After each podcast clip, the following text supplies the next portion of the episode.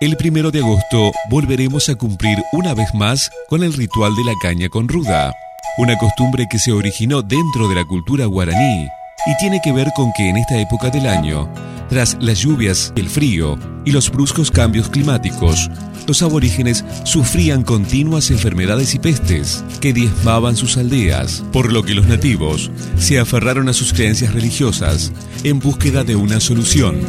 de ahí parte la costumbre de que cada primero de agosto se debe beber caña con ruda como primer alimento del día. Se cree que alejará los males que acechan durante todo el mes. En tiempos modernos, la pócima fue variando, con el agregado de distintos ingredientes y hasta en algunos casos suprimiendo la caña por licores y otras bebidas similares, aunque el espíritu del ritual siempre es el mismo.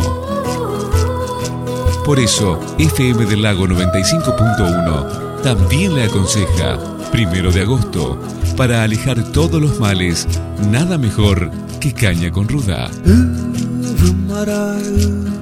¿A dónde quedó?